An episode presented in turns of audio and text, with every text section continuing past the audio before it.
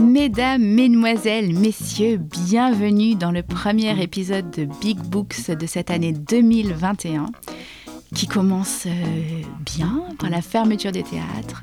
Écoutez, euh, moi je vais vous dire un truc, je m'en fiche. Je m'en fiche complètement. Il nous reste très peu de temps pour changer le monde. Alors si les bateaux de croisière sont pour l'instant arrêtés, si les avions sont encore au sol, si le tourisme de masse n'a pas repris, je trouve que c'est une chose merveilleuse. C'est une opportunité incroyable pour pouvoir dire enfin ce qu'on ne veut plus dans, dans ce monde, ce qu'on ne veut plus dans ce soi-disant progrès. On ne pourra pas arrêter les avions, les bateaux une autre fois.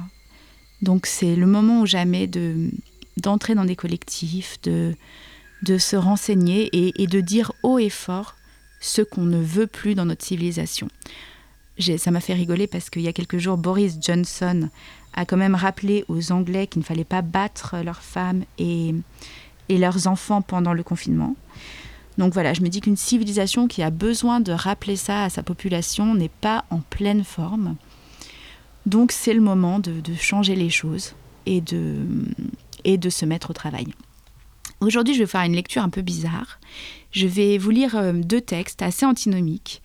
Et finalement, non. Je vais vous, lire d'abord un extrait d'une publication de Survival International qui s'appelle Le progrès peut tuer. Vous allez entendre des paroles de peuples autochtones qui nous demandent de les aider à refuser le développement. La France n'a toujours pas euh, signé la Convention 169 de l'Organisation internationale du travail qui protège les peuples autochtones. Euh, voilà, il y a beaucoup de choses à faire pour, pour aider ces peuples à se, protéger de notre mode de vie. Et le deuxième texte que je vais vous lire est un magnifique reportage photographique que j'ai trouvé dans le Figaro Magazine. Le Figaro Magazine, c'est enfin le Figaro que je lis le samedi parce que on y trouve beaucoup de choses sur les bombardements, sur la guerre et tout ça. Quand on a besoin de, de savoir un peu ce que la France fait à l'étranger, je, trouve que c'est un, un journal qui, qui, est intéressant parce que il nous donne des infos un peu sur la politique extérieure de la France. Et mais pour moi, c'est un peu le journal schizo. Parce que d'un côté, par exemple, ils, ils regrettent euh, euh, qu'on ne parle plus bien la langue française, mais d'un autre côté, ils aiment bien la 5G. Donc c'est assez bizarre parce qu'on dirait qu'ils font pas le lien entre les smartphones et le fait que les gens sont en train de devenir complètement Google. Euh, ou par exemple, dans le Figaro, ils sont pour l'agriculture industrielle, ils trouvent que les pesticides c'est très bien et tout ça. Mais dans le Madame Figaro, tout est bio, euh, les enfants mangent bio, ils montrent leur maison de campagne euh, où tout est joli, il y a encore des papillons, etc. Donc voilà, pour moi c'est un peu un, journal schizo, mais hum, j'ai trouvé un très beau reportage sur euh, le peuple oiseau. Voilà, donc c'est un peu un mélange ce podcast, mais c'est un podcast qui est vraiment dédié à, au peuple autochtone. Voilà, je sais qu'ils ne m'entendent pas et je ne veux surtout pas qu'ils m'entendent. Mais voilà, j'aimerais qu'on arrive à les protéger de nous. Bonne écoute.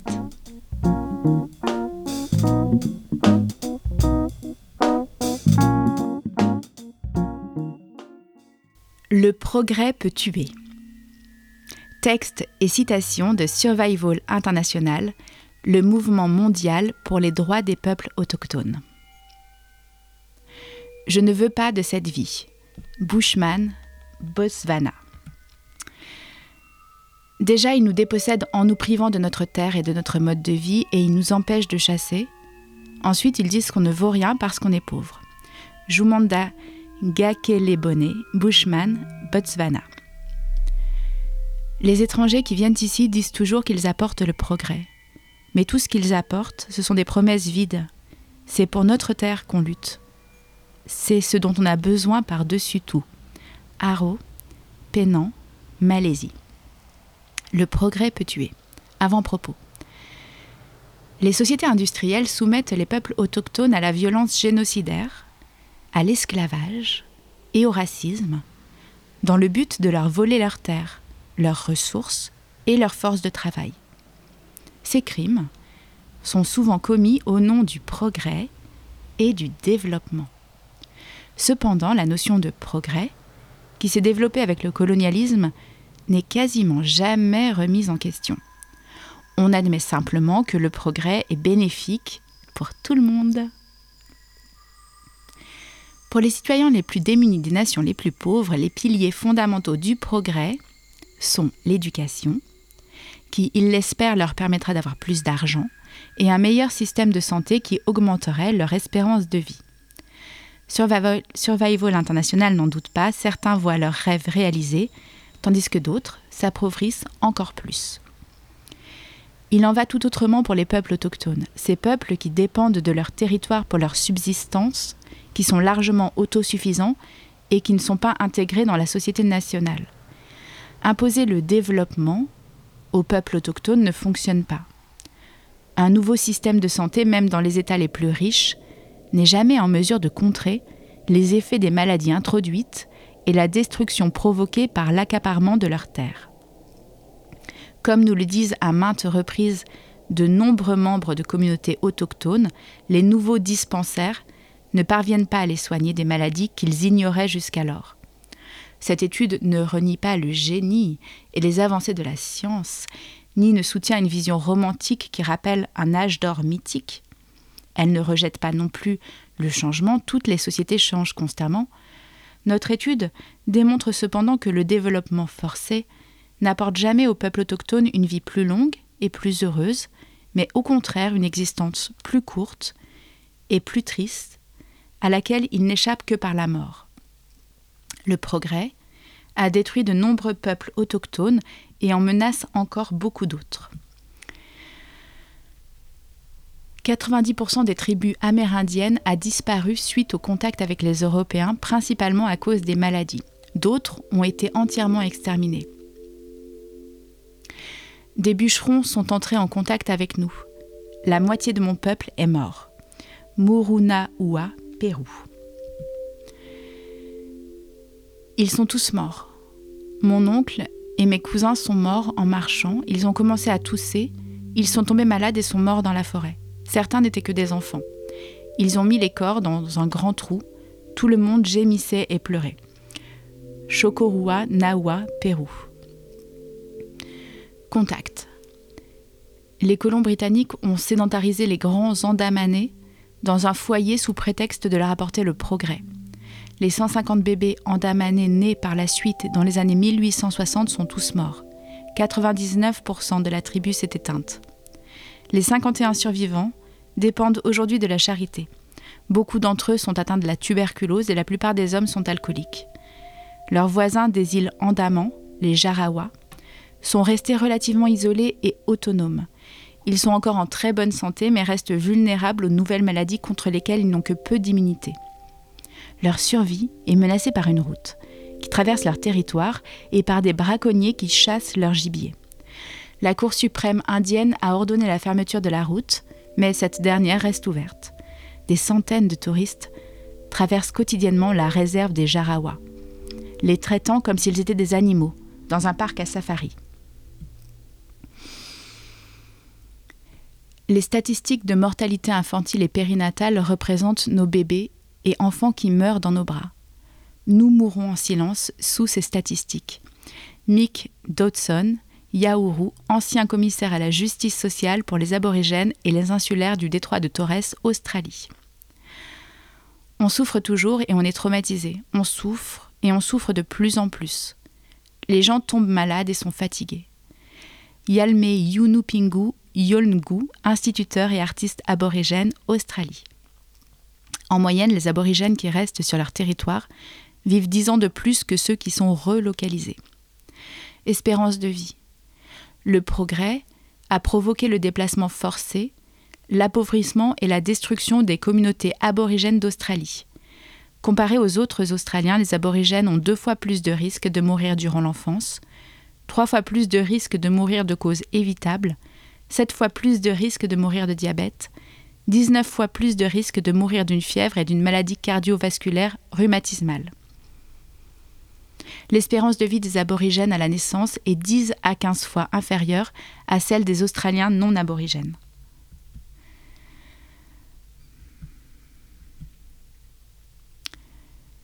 Dans l'une des régions les plus prospères du Brésil, les enfants guarani meurent de malnutrition. C'est comme si on avait le canon d'une arme pressé contre nos têtes. Guarani Kaiowá, Brésil. On était un peuple libre, qui vivait dans un environnement généreux. Aujourd'hui, on dépend de l'aide du gouvernement pour vivre. Leader Guarani Kaiowá, Brésil. Aucun Nadzabe n'est jamais mort de faim quand on vivait sur nos terres. Maintenant que la majorité de notre territoire a été volé, beaucoup d'Adzabe ont faim. Un aîné Adza, Tanzanie. Je me souviens toujours de ce vieil homme qui disait Les Blancs, ils vont en finir avec nous. Ils vont en finir avec nos maisons, avec notre poisson et même avec nos jardins. Et une fois que toute notre forêt aura disparu, on n'existera plus en tant que peuple. Tout va changer. Et notre terre va devenir très petite. Eh bien, tu sais, cet homme, il y a tant d'années, il avait vu tout à fait juste. Polito, un chaman guarani au Brésil. Famine. Euh, je sais, c'est la nouvelle année, mais je voulais commencer par un texte un peu joyeux. Famine. Dans l'une des régions les plus prospères du Brésil, 12 000 Indiens Guarani Kaiowá vivent entassés dans un territoire où à peine 300 pourraient vivre. D'autres n'ont plus du tout de terre et sont forcés de vivre en bordure de route. La malnutrition est répandue. De 2005 à 2015, au moins 86 enfants Guarani y ont succombé. L'industrie agroalimentaire a détruit la forêt dont les Guarani dépendaient pour s'alimenter, alors que la malnutrition diminue lorsqu'ils récupèrent leurs terres. Si je vous lis ces textes, c'est aussi parce que on est un peu responsable de toutes ces choses et que si on en est un peu responsable, on peut aussi les changer. Et ça, j'y crois et je pense qu'en sachant les conséquences de notre mode de vie, on peut faire pression, on peut faire pression pour les multinationales, on peut les arrêter, on peut faire pression sur les gouvernements et on peut aussi aider les ONG comme Survival International à aider les peuples autochtones contre notre mode de vie. Alors je sais, c'est un peu compliqué de se dire qu'on doit aider des peuples qui sont à l'autre bout du monde à se protéger de nous, mais moi j'y crois. En Éthiopie, les Kwegu chassent, pêchent et cultivent le long de la rivière Homo. Pendant des siècles, ce peuple autosuffisant a prospéré dans un pays connu pour ses famines. Aujourd'hui, les Kwegu sont affamés. Leur territoire leur a été volé pour faire place à des projets de développement tels que des plantations agricoles. Par exemple, faire du café, de l'huile de palme, du cacao, enfin des trucs qu'on mange nous quoi. Obésité. En Australie, 37% des enfants aborigènes de 0 à 2 ans vivant en milieu urbain sont obèses ou en surpoids. La malbouffe tue notre peuple. Tingit et Aïda, États-Unis. Obésité. Les peuples autochtones privés de leurs terres sont contraints d'adopter une vie sédentaire et beaucoup d'entre eux deviennent dépendants de la nourriture industrielle, comme les Pringles.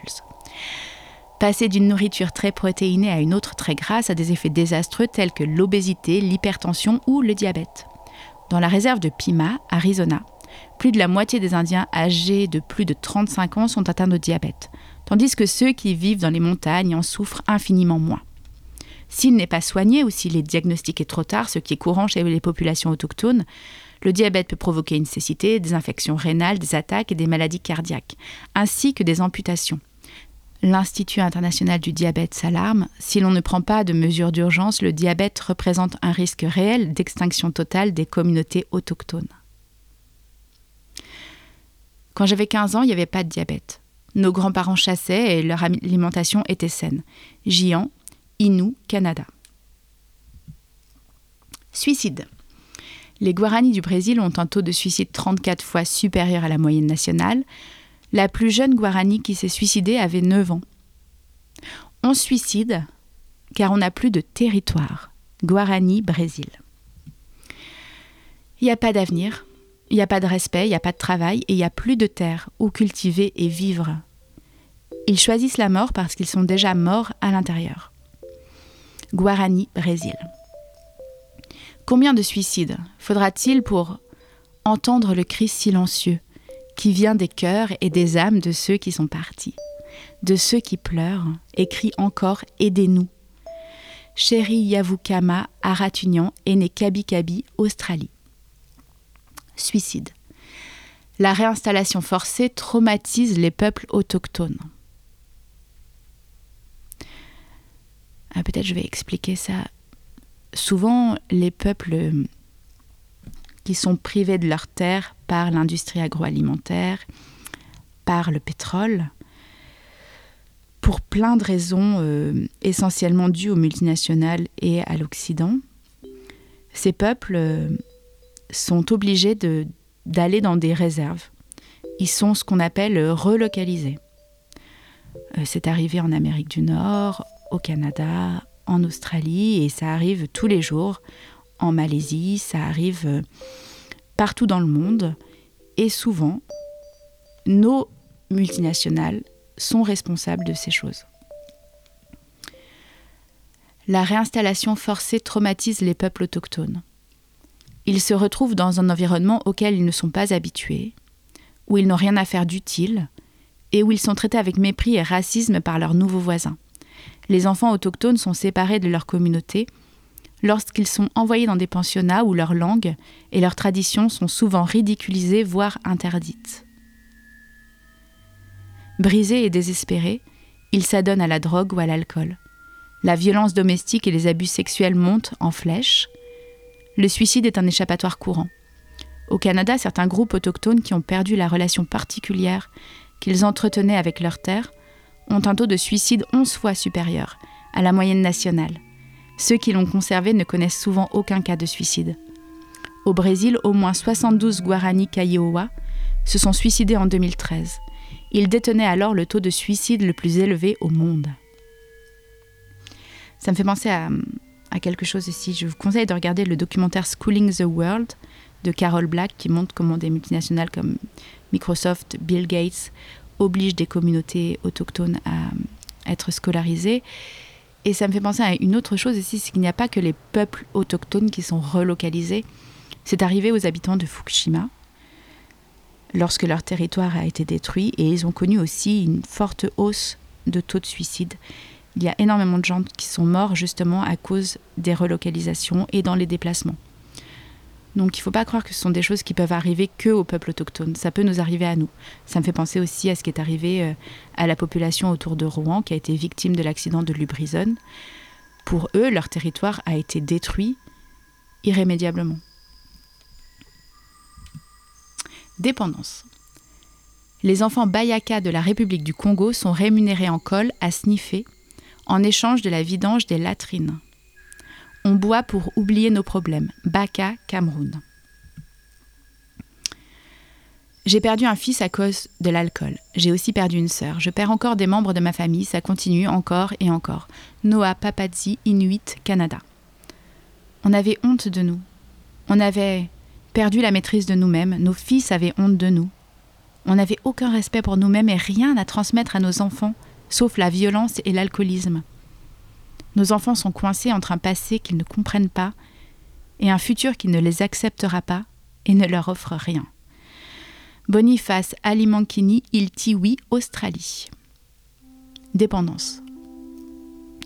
Dépossédés de leur terre, bien des membres de communautés autochtones s'adonnent aux drogues, généralement les moins chères et les plus accessibles, comme l'alcool ou l'essence. Les bébés naissent atteints d'un syndrome d'alcoolisme fœtal. Les enfants reçoivent très peu d'attention de leurs parents dépendants, les adolescents suivent le mouvement. Cette spirale infernale ne peut être brisée en soignant les seuls symptômes. C'est la société tout entière qui s'effondre. Les Bakas du Cameroun, illégalement expulsés de leur territoire au nom de la protection de la nature, reçoivent souvent de l'alcool en guise de salaire. Le tarif en vigueur pour une demi-journée de travail est de 5 verres d'alcool. Chez les jeunes Inuits, Inhaler de l'essence est un problème récurrent. Cette dépendance cause des convulsions et des dommages aux reins, aux yeux, au, foie, à la moelle épinière et au cœur. Charles Rich, 11 ans, est mort en s'incendiant accidentellement alors qu'il inhalait de l'essence. Un enfant a témoigné. Mon nom est Philippe. Je suis un sniffer d'essence. Je sniffe de l'essence avec mes amis, je rentre pas chez moi. Et je sniffe de l'essence parce que mes deux parents boivent et je suis énervée. Un jour, Charles a couru vers moi, il était en feu. Mais comme j'étais en train de sniffer de l'essence et que les vapeurs étaient très fortes, je me suis enfuie. J'avais peur de prendre feu moi aussi. Territoire. Les peuples autochtones ne sont pas arriérés, ils choisissent de vivre sur leur territoire à leur manière. C'est le vrai progrès qu'on veut. On a besoin de droits territoriaux. Pénan, Malaisie. La terre et la vie. Les Dongriakondes cultivent plus d'une centaine de plantes et collectent 200 aliments sauvages, ce qui leur offre une alimentation très nutritive même en période de sécheresse. La terre est notre vie. On est riche dans la forêt. Dongriakonde, Inde. La terre et la vie. En Inde, la tribu des Jarawa n'a eu de contact amicaux avec ses voisins qu'à partir de 1998. Des experts ont décrit leur nutrition comme étant optimale et ont dit qu'ils jouissaient d'une vie opulente. Lorsque les Indiens isolés Mashko-Piro sont sortis de la forêt au Pérou, ils semblaient robustes et en bonne santé. Dans des vidéos, on les voit rire et plaisanter avec les Indiens Yin. Leur territoire n'avait pas encore été envahi, ils pouvaient donc continuer à vivre comme ils le souhaitaient. Les Awas d'Amazonie brésilienne peinaient à survivre lorsque leurs terres ont été volées par des éleveurs et des bûcherons. Suite à la campagne internationale menée par Survival pour expulser ces envahisseurs de l'un des territoires Awa, Ahamo Awa a déclaré Aujourd'hui, on est plus heureux et en meilleure santé et on peut nourrir nos familles. Ce n'est pas que les Yanomami ne veulent pas du progrès ou d'autres choses que les Blancs possèdent, ils veulent avoir la possibilité de choisir et refusent d'être poussés au changement, qu'ils le veuillent ou non. David Kopenawa, chaman Yanomami, Brésil. Quand on a notre terre, on est libre, même mieux, on est heureux. Leia Aquino Pedro, Guarani, Brésil. Si vous détruisez la forêt, vous nous détruisez aussi. Pirei Awa, Brésil.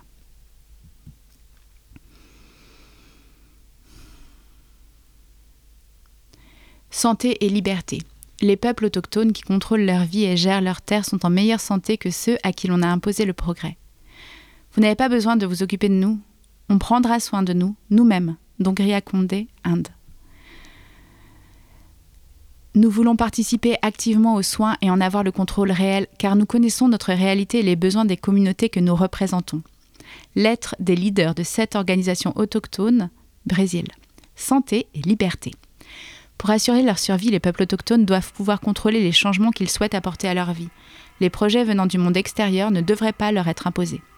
Les Indiens Yanomami d'Amazonie ont souffert de maladies mortelles lorsque des mineurs ont envahi leur territoire dans les années 80. 20% d'entre eux y ont succombé. Ils avaient besoin de leurs terres et de leur propre programme de santé. Ils les ont obtenus en 92 après une campagne de 23 ans menée par Survival et la commission Pro Yanomami. Le parc Yanomami a ainsi été créé, leur permettant de gérer 23 millions d'hectares de forêt tropicale. Survival a soutenu une initiative qui consistait à envoyer une équipe médicale indépendante pour travailler avec, pour travailler avec les chamans Yanomami. Ce projet a réduit la mortalité de moitié. Certains peuples, en particulier en Australie et en Amérique du Nord, tentent de raviver chez les jeunes le lien et le respect qui existait autrefois envers leur territoire et leurs traditions. Cette relation a été détruite au cours des dernières générations. Il a été prouvé que de tels liens réduisent les addictions et aident à empêcher les suicides. Des, des, projets de santé de ce type ont été testés et se révèlent être plus efficaces que d'autres alternatives. Les personnes étrangères à ces communautés doivent les considérer avec respect, ainsi que leurs connaissances. Des membres de communautés autochtones doivent être formés afin de pouvoir traiter les leurs. Conclusion. On est contre le type de développement que nous propose le gouvernement. L'idée de progrès que certaines personnes non autochtones se font est folle. Ils viennent avec leurs idées agressives de progrès et les imposent, surtout à nous, les peuples autochtones, les plus opprimés de tous les êtres humains. Pour nous, c'est pas ça le progrès. Olympio, Guajajara, Brésil. C'est incroyable que ces étrangers viennent nous enseigner le développement. Sur notre territoire, on n'a pas besoin d'acheter de l'eau, comme vous. Et on peut manger partout gratuitement. Lodou, leader d'Ongriakonde, Inde. Conclusion. Voler les terres des peuples autochtones et leur imposer le progrès provoque d'immenses souffrances. Les données contenues dans ce rapport ne représentent que la partie émergée d'un épouvantable iceberg, un fléau permanent pour le développement des nations coloniales qui continue encore aujourd'hui. Les faits sont irréfutables, bien qu'ils soient occultés des livres d'histoire. Les peuples autochtones ne sont jamais anéantis par le manque de progrès ou de développement. Ils le sont par le vol de leurs terres, généralement justifié par des visions racistes et dépassées, qui les prétendent sous-développés. Leur état de santé et leur bien-être chutent, tandis que les taux de dépression, d'addiction et de suicide montent en flèche. Mais ceci n'est pas une fatalité. Les peuples autochtones qui vivent sur leur propre terre sont de toute évidence en meilleure santé et bénéficient d'une bien meilleure qualité de vie que les millions de citoyens appauvris et marginalisés par une inégalité croissante. L'avenir des peuples autochtones ne sera assuré que s'ils gardent le contrôle de leurs terres. Ils ont besoin de soutien pour les récupérer autant que possible là où elles leur ont été dérobées. Ils pourront alors se reconstruire une identité en réaffirmant la signification qu'ils donnent à leur place légitime dans le monde. Ils peuvent aussi ajuster leurs propres valeurs pour s'adapter au monde en perpétuel changement comme nous le faisons tous.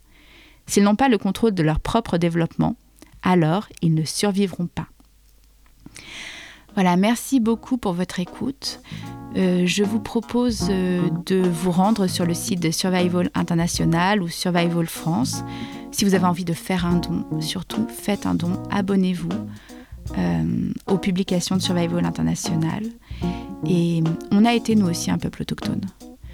Donc c'est aussi notre avenir qui est en jeu. Aujourd'hui, on a quoi? 9 ans pour sauver la planète? Alors comme dit Lierkis, ce serait bien d'arrêter de se raconter des histoires et de se mettre au travail. Euh, si vous avez envie de poursuivre euh, ce podcast, euh, je vais vous faire une lecture maintenant d'un article du Figaro Magazine sur un autre peuple qui s'appelle le peuple oiseau. Merci pour votre écoute et c'est parti.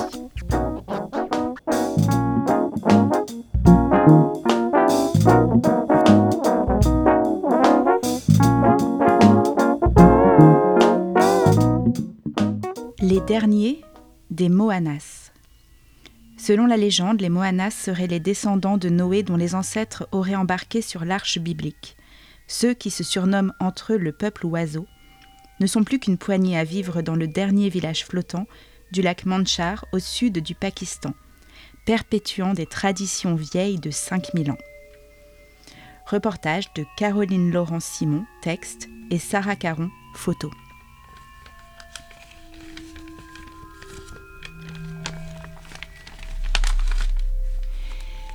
Il flotte encore dans l'air frais du matin d'infimes particules de sable apportées par le vent brûlant venu du désert du Balouchistan. Entre brume et soleil naissant, la lumière enveloppe d'un halo ce que l'on prend d'abord pour une île, sur le lac Manchar, immense étendue d'eau à perte de vue, la plus vaste du Pakistan et de cette région du monde. Selon le flot des précipitations à l'époque de la mousson, le Manchar varie de 250 à 500 km. Créé à la suite de la construction du barrage de Sukur au début des années 30 dans la région du Sindh, il est alimenté par le fleuve Indus et d'infinis ruisseaux qui naissent dans les monts Kirtar.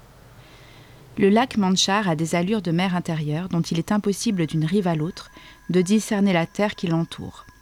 Le paysage est saisissant de beauté paisible, tout en dégradé de gris et de beige lumineux, qui rappellent le plumage des hérons cendrés qui fendent un ciel sans nuages. Sur le côté droit de la route, l'angle de sable blanc construite récemment en surplomb de l'eau et des champs de culture céréalière, des silhouettes en contre-jour dont on devine que ce sont celles d'enfants, se font de plus en plus précises, portant d'imposants ballots de branchage en équilibre sur leur tête. Sur la rive, des groupes de femmes vêtues d'étoffes chatoyantes lavent du linge. Elles ne sont pas voilées, portent les cheveux longs, lâchés ou tressés en de longues nattes. L'image surprend, dans cette région traditionnaliste sunnite, où l'on ne croise pas de femmes dans les ruelles des villages de la rive, ou rarement, et toujours couvertes de la tête aux pieds. Sur la rive du lac, les pieds dans une écume mousseuse coagulée, signe visible de pollution, un pêcheur démêle les entrelacs d'un filet bleu roi. Le bois apporté par les enfants est chargé, rituel immuable du matin, sur de longues barques effilées que manœuvrent à l'aide d'une longue rame des hommes debout à la proue, en ridant à peine l'eau, vers ce que l'on a d'abord pris pour une île. Fausse impression.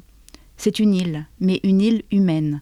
Une quarantaine de bateaux, habitations flottantes aux toits de palmes séchées, arrimés à des roseaux, regroupés comme un rassemblement de chariots de pionniers, forment un village lacustre qui dodeline sur les eaux limoneuses et peu profondes de cette partie du lac Manchar. Sur la gauche du village aquatique, on distingue un homme, de l'eau jusqu'au torse, qui s'affaire devant une forêt de piquets de bois flottés plantés dans la vase. Un oiseau est perché sur chacun d'entre eux. Ce n'est qu'en se rapprochant qu'on distingue la corde qui les lie à la patte, à leur perchoir. Ce sont des leurres vivants qui permettent aux moanas, dissimuler sur leur volumineux candou le chapeau en plumes sous lequel ils restent des heures à l'affût, pour attirer et attraper les oiseaux migrateurs qu'ils revendent sur les marchés de la région ou apprivoisent pour pêcher. Bienvenue au royaume du peuple de Mir Bahar, le seigneur de la mer. Ici, dans le sud du Pakistan, fief du clan Bhutto, le temps semble s'être figé à des milliers d'années-lumière des bouillonnantes villes du pays, et même de Siwan, bourgade à 30 minutes de voiture. La légende prétend que ces nomades pêcheurs et éleveurs d'oiseaux furent les guides de Noé. Admiratifs de leur talent de batelier et de marin, il les aurait embarqués pour piloter l'arche afin de sauver l'humanité du déluge. Il se raconte aussi que le navire mythique échoué au sommet des pics de l'Himalaya aurait fini par glisser, à la saison de la fonte des neiges, vers le fleuve Indus. C'est ainsi que les Moanas auraient trouvé leur Éden. Excepté quelques téléphones portables et deux bateaux à moteur qui font la navette entre la rive et leur village lacustre, les Moanas vivent toujours en symbiose avec la nature, perpétuant leur tradition, se mariant entre eux comme il y a 5000 ans. Mais pour combien de temps encore? En 1992, l'ethnologue et écrivain photographe naturaliste François-Xavier Pelletier, fondateur de l'association Homme-Nature, alertait dans nos pages sur le danger d'extinction de cette ethnie du fleuve Indus et du lac Manchar. À l'écart du monde, vivant en autarcie et perpétuant des gestes millénaires, les descendants de Noé continuent de construire sans plan, de génération en génération, les Onak et les Dundi, leurs bateaux, assemblés et sculptés dans les nobles essences du teck et du fromager. Ils sont semblables, point par point, à ceux que l'on peut voir sur des fresques et des miniatures excavées des fouilles sur le site et rassemblées au musée archéologique de la cité antique de Mohenjo-Daro, construite au troisième millénaire avant Jésus-Christ, berceau d'une civilisation dont historiens et archéologues ne savent toujours que peu de choses. En rencontrant il y a 30 ans pour le Figaro magazine ce peuple unique, garant d'une histoire venue du fin fond des âges, le naturaliste François Xavier pressentait déjà la lente agonie du lac et la menace qui pesait sur le peuple oiseau.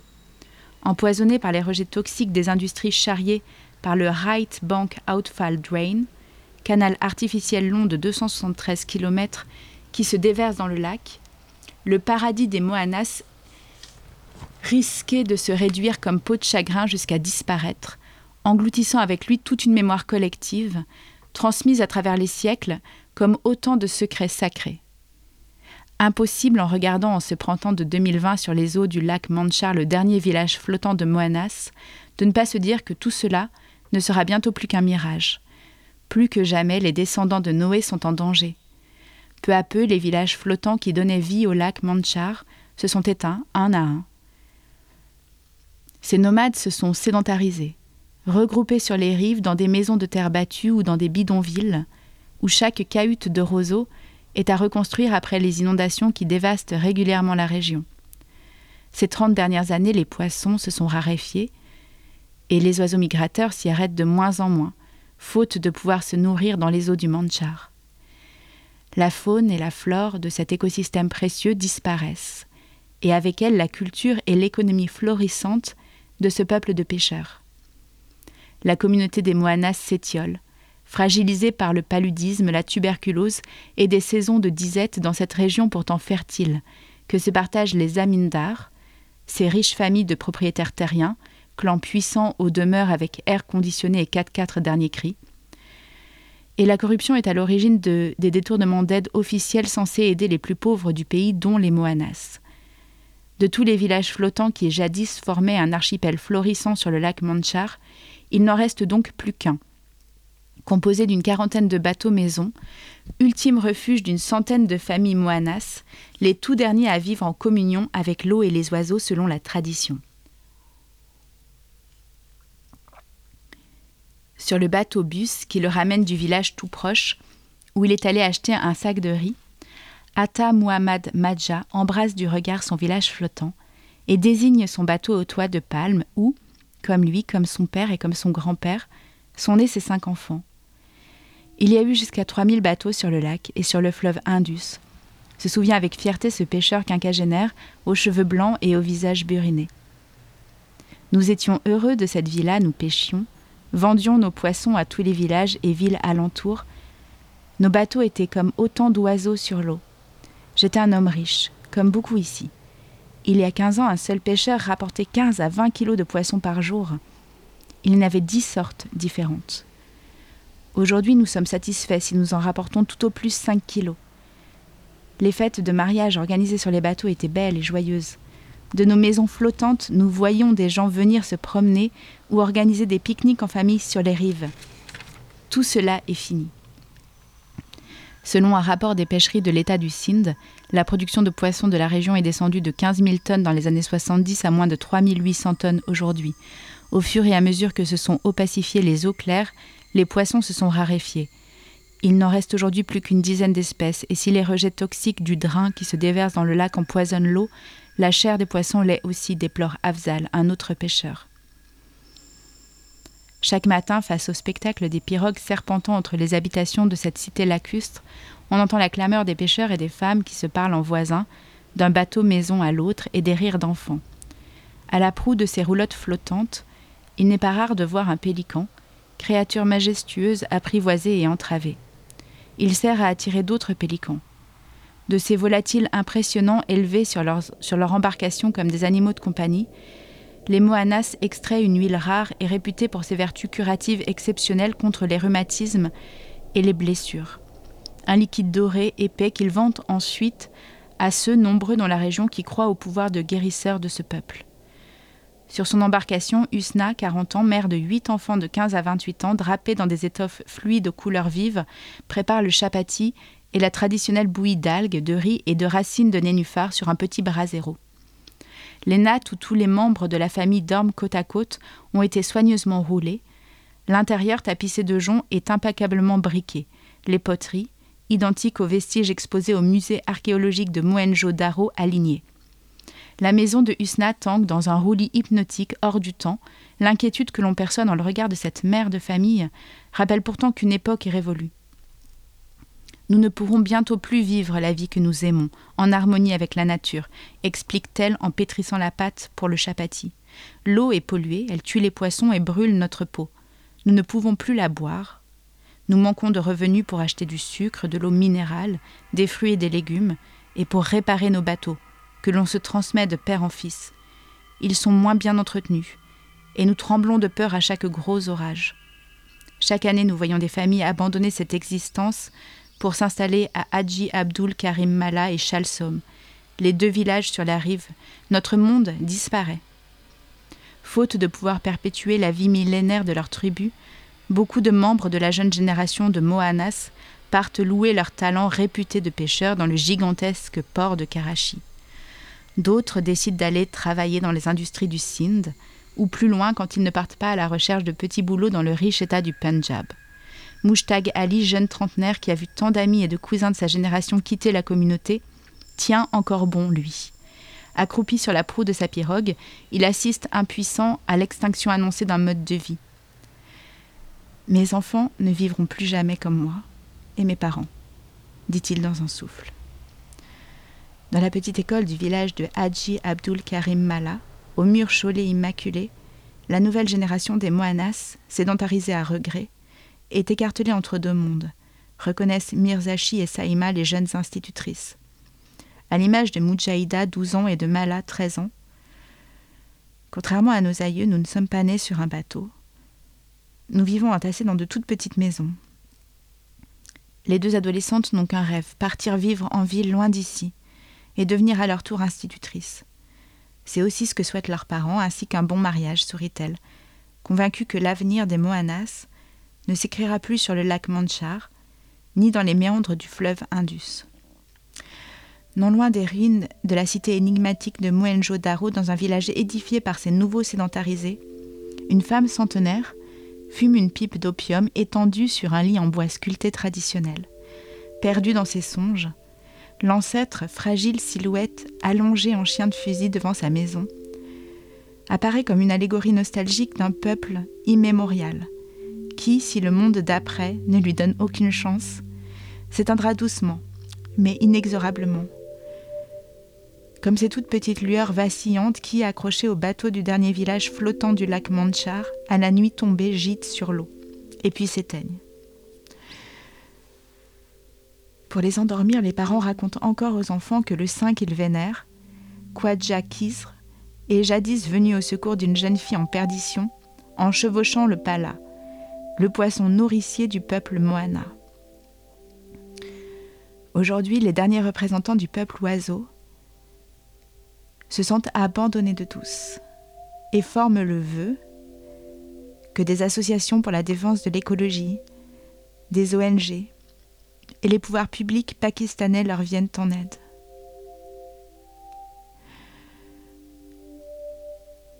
Quand le dernier village flottant Moana disparaît de notre vue, à mesure que l'on s'en éloigne en pirogue, on a l'étrange sensation de quitter un autre monde.